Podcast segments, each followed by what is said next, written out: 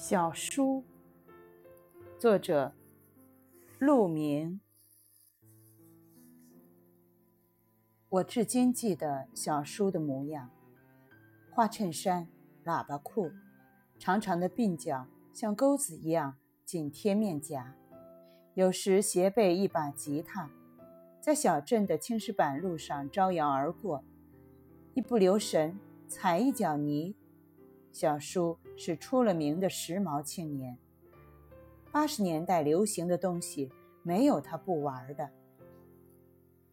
大儿锄豆溪东，中儿正织鸡笼，最喜小儿无赖，溪头卧包莲蓬。幺儿从来是最受宠爱的吧？爷爷常埋怨奶奶，把小叔宠成了废材。他对这个到处惹是生非的小畜生头疼不已，可除了打，好像也没有太多的办法。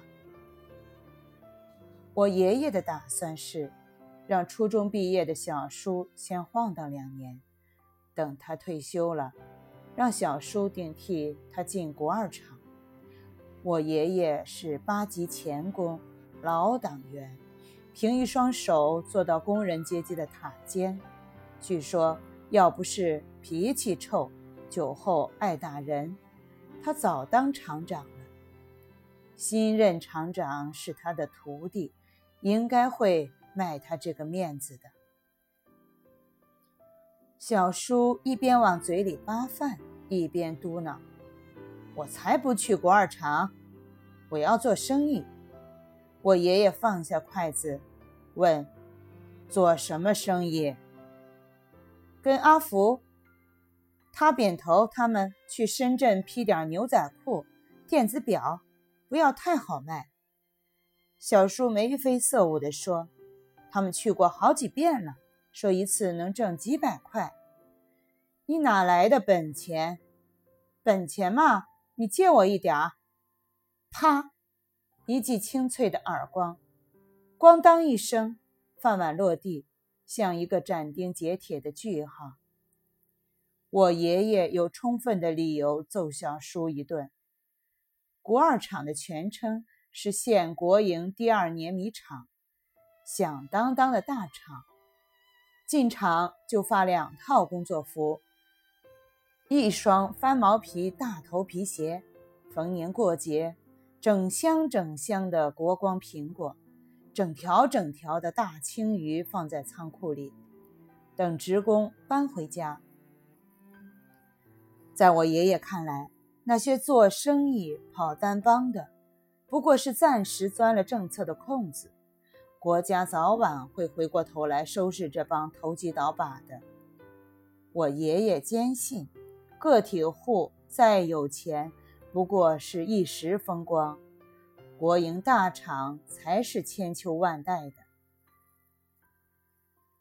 第二天，小叔没回家，我奶奶翻床头柜，发现少了一百八十五块钱。小叔是跟阿福、他扁头他们一起走的，先从镇北的长途汽车站坐车去上海，再乘绿皮火车去广州。还没出广州火车站，小叔的钱和证件全被偷了。他大概觉得回家太丢脸，硬着头皮留下来，在工地打黑工。小叔年轻气盛，三天两头跟人打架，最后一次他被打断了几根肋骨，工友背着他去医院，发现他口袋里连挂号的钱都没有。肇事者跑了。工友们凑了点钱给他治病，等能下地走路了，小叔偷偷溜出医院，扒上回程的火车，一路逃票回到小镇。他躲在阿福家里，白天睡觉，晚上偷偷摸到爷爷家门口，徘徊良久，不敢推门。彼时腊月，天寒地冻，大年三十晚上。大家正围着桌子吃年夜饭，家里的狗突然狂吠，奶奶神色大变，摔下饭碗冲了出去，逮住了瑟瑟发抖的小叔。我几乎认不出他。眼前的这个人，套一件油腻腻的棉袄，腰间扎着草绳，蓬头垢面，分明是一个乞丐。过完正月十五，爷爷提着木棍，把小叔赶进屋子。爷爷锁上房门，吩咐：“没我的话，谁都不许进来。”屋子里传出小叔的嚎哭声：“爹爹，我错了。”我再也不敢了。奶奶坐在院子里，一句话不说。我咚咚咚地敲门，门不开。我又跑去拉奶奶，让她求爷爷手下留情。奶奶坐着纹丝不动。突然间，她喊道：“打得好！”回头一看，她满脸的泪水。打你个年少轻狂！打你个游手好闲，打你个不辞而别，打你个没心没肺。我爷爷拎着一瓶泸州大曲，一条红壳子，去了厂长家，一路上反复练习谦卑的表情。用爷爷的话说：“老子一辈子没这么低三下四过。”小叔提前进了国二厂。成了电工班的一名学徒工，每天穿一身黄灰色电工制服，骑着自行车，烟头巴脑的跟着爷爷去上班。一路上不敢超过爷爷。小叔的主要工作是换灯泡，给师傅递烟泡茶，帮师傅扶梯子，听师傅吹牛皮。在此期间，他跟同厂一个叫淑珍的女工谈起了恋爱。去县里看过三四场电影，就这样安分了一年多，小叔又一次消失了。传言满天飞，有人说他在上海城隍庙摆地摊，有人说他在珠海给老板拎包，更离谱的说他加入了海南的黑帮，成了一名厉害角色。每次得到消息。爷爷奶奶都匆忙赶去，然后一无所获的回来。最远一次去了哈密，只因为电视新闻里一个人的侧影像小叔。淑珍来过爷爷家几次，哭着来，哭着走，不知折腾了多少回，花了多少钱，在十几家报纸登了寻人启事，还是找不回这个任性的儿子。有一天，我去爷爷家，爷爷出门买煤球去了，奶奶一个人在家，桌上摆了一只鲜奶蛋糕。那时候的小镇上，蛋糕还是一个稀罕事物。我欢呼一声，扑了过去。我大快朵颐，抹着嘴巴问奶奶：“怎么知道我今天会来？”奶奶笑了：“今天是你小叔生日。”便宜了你这个小鬼！十年过去了，国二厂的日子一天不如一天，工资发不出来，工人只上半天班。老街上显赫一时的供销社被拆了，原址建起一座温州皮鞋城。我常看见淑珍骑着助动车，驶过尘土飞扬的街头，送他儿子上小学。关于小叔，有了些不好的传言。有人说他在煤矿出了事，几十个人全都闷在了井下。有人说他死于黑帮械斗，尸体被趁黑沉入海底。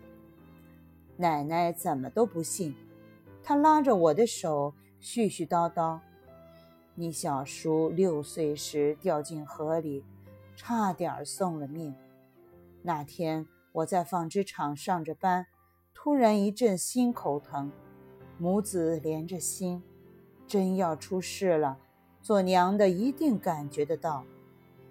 爷爷想起这个儿子就暴跳如雷，不是骂他没出息，有家不敢回，就是骂他没良心，赚了钱忘了爹娘。骂完，瘫坐在躺椅上，大口大口的喘气。渐渐的，我才明白，爷爷的痛骂何尝不是一种自我安慰？情愿他是个孬种，情愿他忘恩负义，也不愿相信更残酷的结局。小叔已经不在人世。有一天，爷爷把我叫到跟前，很严肃地问我：“偷渡的人是不是很难回来？”我支支吾吾地说：“是。”国外管得严，我不敢看爷爷的眼睛，我怕毁了他的救命稻草。第二天，墙上贴了一张世界地图。渐渐的，大家开始回避小叔的名字。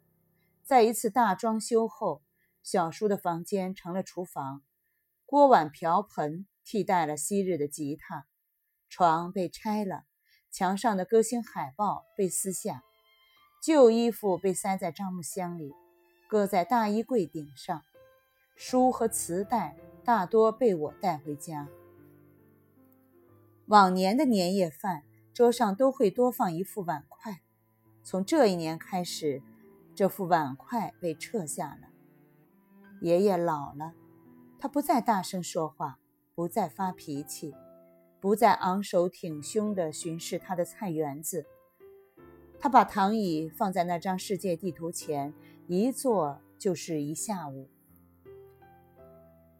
不知从哪本书上看到，人死的时候，最先丧失视觉，然后是味觉和触觉，最后是听觉。爷爷去世前，用力睁大眼睛，直勾勾地望着门口，瞳孔慢慢地散开。我知道，他已经看不见了。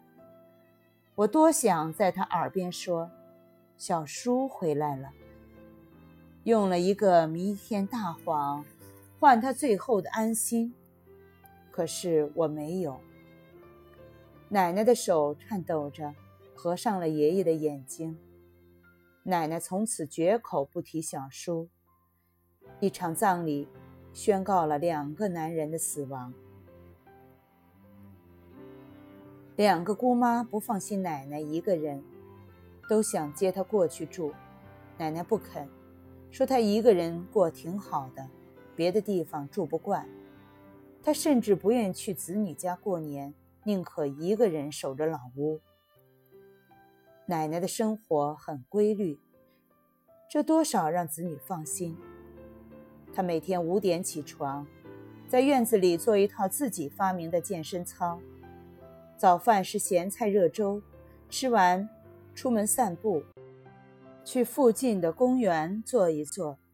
钟点工阿姨过来做午饭，没吃完的晚上热一热再吃。下午打个盹儿，看看电视，偶尔有老相识过来聊些闲话。晚饭后早早锁了院门，躺在被窝里听收音机。